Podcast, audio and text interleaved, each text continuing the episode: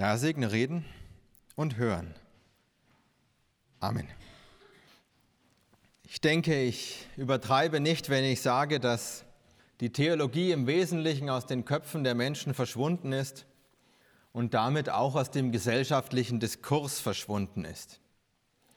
Und viele Menschen begrüßen das auch. Immer wieder werfen mir Leute bei Besuchen, die ich mache, vor, die Kirche hätte in der Vergangenheit den Glauben benutzt, um Menschen zu manipulieren. Zum Beispiel, wenn es um das Thema Schuld oder Sünde geht. Sie werfen mir dann vor, die Kirche hätte den Menschen Schuld eingeredet, um Macht über sie zu haben. Und natürlich muss ich zugeben, ganz verkehrt ist das nicht. Dass das aber nicht alles sein kann, sehen Sie an Folgendem. Die Kirche ist seit Jahrzehnten dabei, bedeutungslos zu werden. Aber das Thema Schuld ist in unserer Gesellschaft so stark wie vielleicht noch nie zuvor. Ein paar Beispiele. Wenn jemand draußen auf unserem Friedhof hinfällt und sich verletzt, muss einer schuld sein. Das ist nämlich ein Versicherungsfall. Und damit muss es einen geben, der haftet.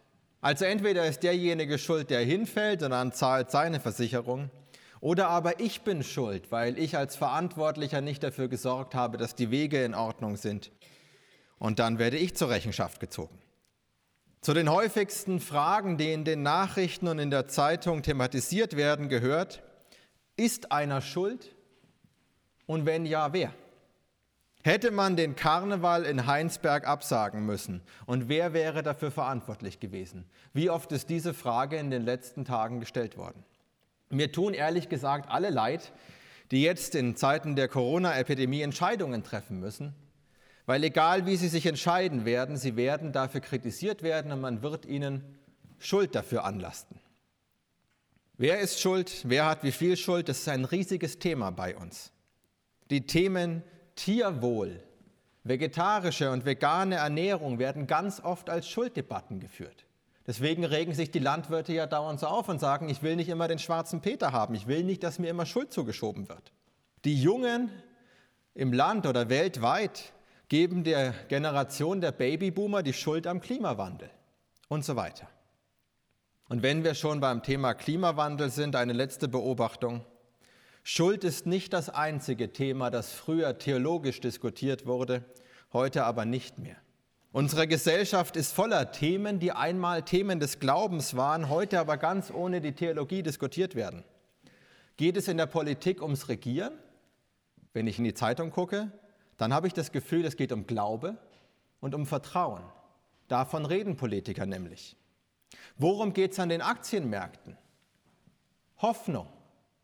Eines der häufigsten Wörter, wenn ich wieder so einen Bericht von der Börse sehe. Und in der Klimadebatte diskutieren wir über das Ende der Welt. Die Säkularisierung unserer Gesellschaft hat eines gezeigt. Die Kirche hat die Themen, mit denen sie sich theologisch jahrhundertelang auseinandergesetzt hat, nicht selber geschaffen. Sie hat nicht etwas erfunden, um Menschen damit zu knechten. Sie hat lediglich sich mit den großen Fragen der Menschheit auseinandergesetzt. Jetzt haben wir halt die Antworten der Theologie verworfen und stehen nach wie vor mit den alten Fragen da.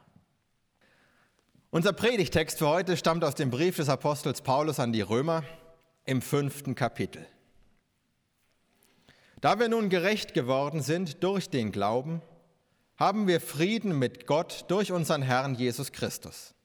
Durch ihn haben wir auch den Zugang im Glauben zu dieser Gnade, in der wir nun stehen, und rühmen uns der Hoffnung auf die Herrlichkeit, die Gott geben wird.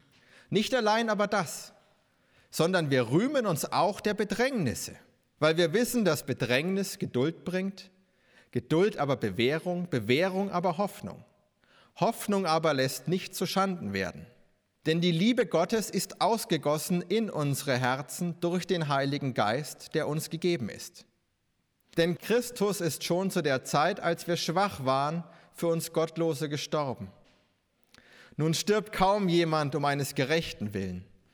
Um des Guten willen wagt er vielleicht sein Leben. Gott aber erweist seine Liebe zu uns darin, dass Christus für uns gestorben ist, als wir noch Sünder waren. Um wie viel mehr werden wir nun durch ihn gerettet werden vor dem Zorn, nachdem wir jetzt durch sein Blut gerecht geworden sind. Denn wenn wir mit Gott versöhnt worden sind durch den Tod seines Sohnes, als wir noch Feinde waren, um wie viel mehr werden wir selig werden durch sein Leben, nachdem wir nun versöhnt sind.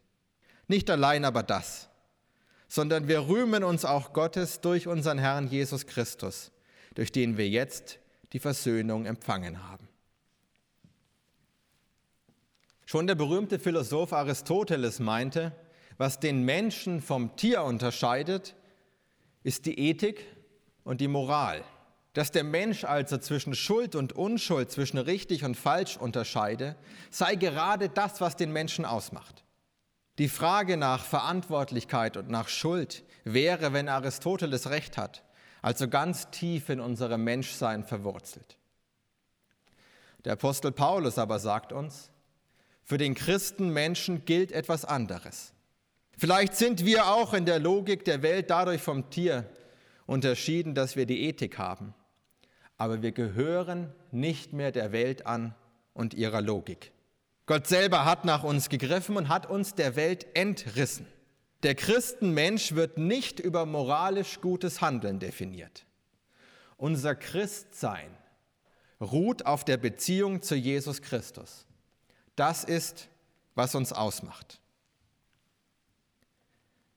Ich behaupte, wir haben als Gesellschaft keinen guten Weg gefunden, mit dem Thema Schuld umzugehen.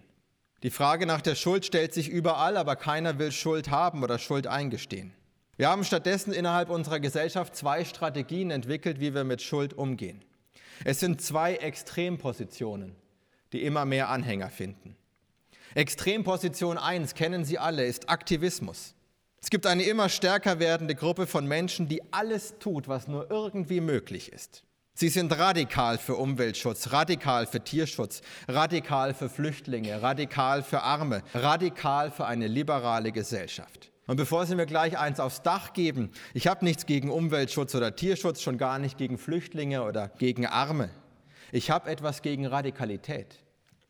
Denn Radikalität sieht nur das Gute. Das Gute an einem selber und das Gute im Menschen.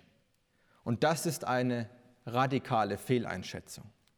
Der Mensch ist nicht nur gut, er ist auch schlecht. Er ist nicht nur vernünftig, er ist auch unvernünftig. Er ist nicht nur friedlich, er ist auch gewaltbereit.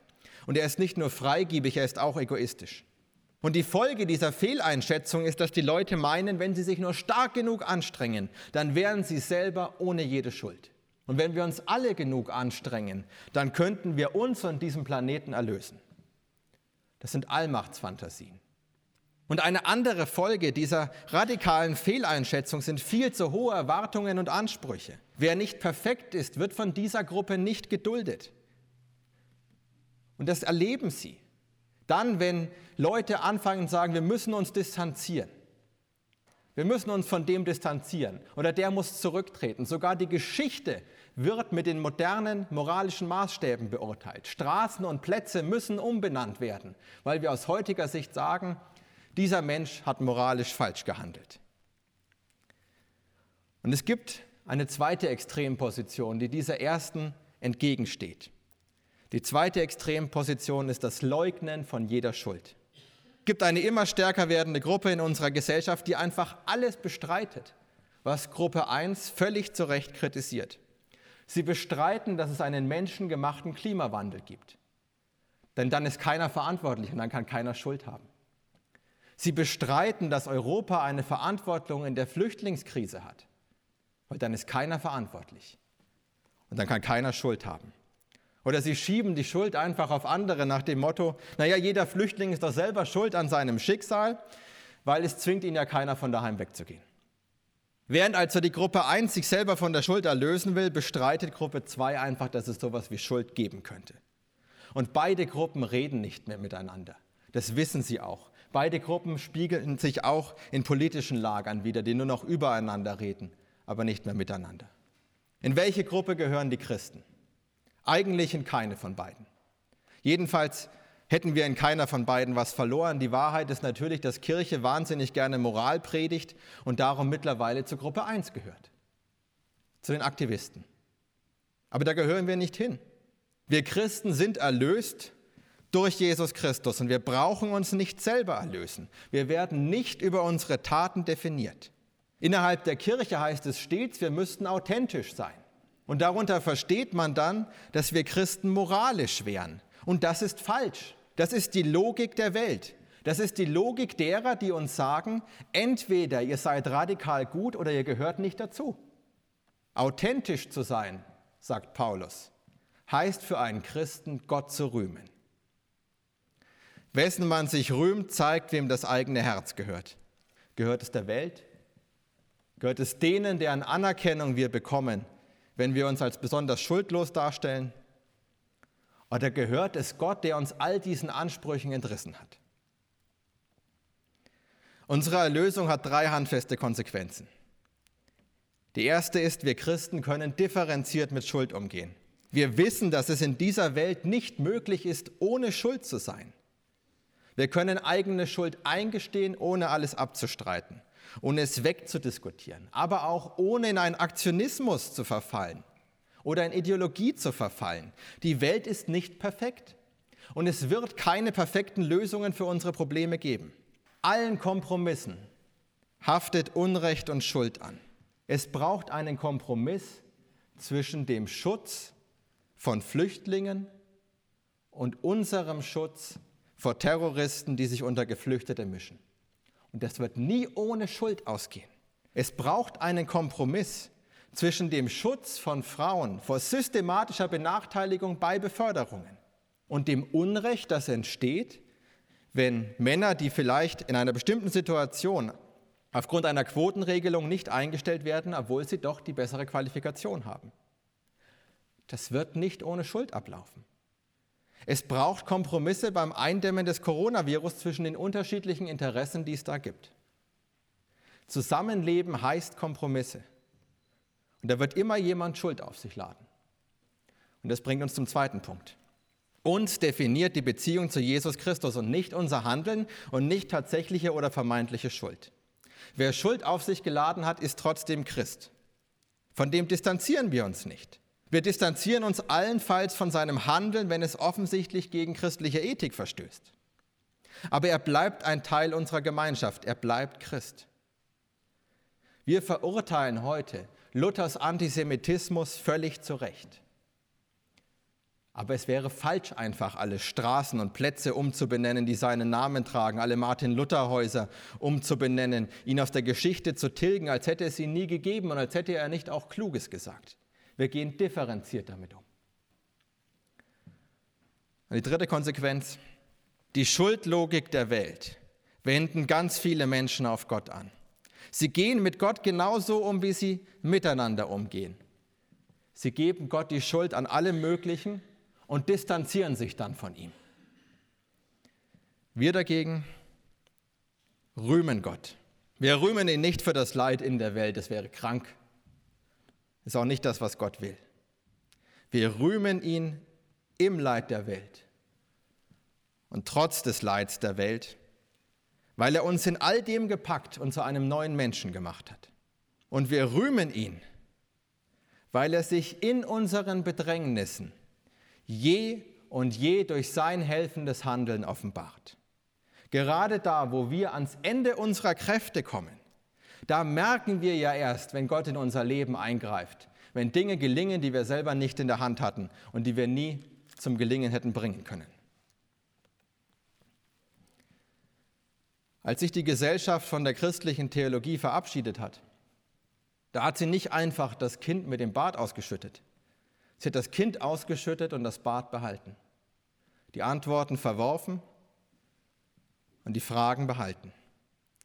Die Themen und die Probleme sind geblieben, die christlichen Antworten und Lösungsansätze dagegen geraten in Vergessenheit.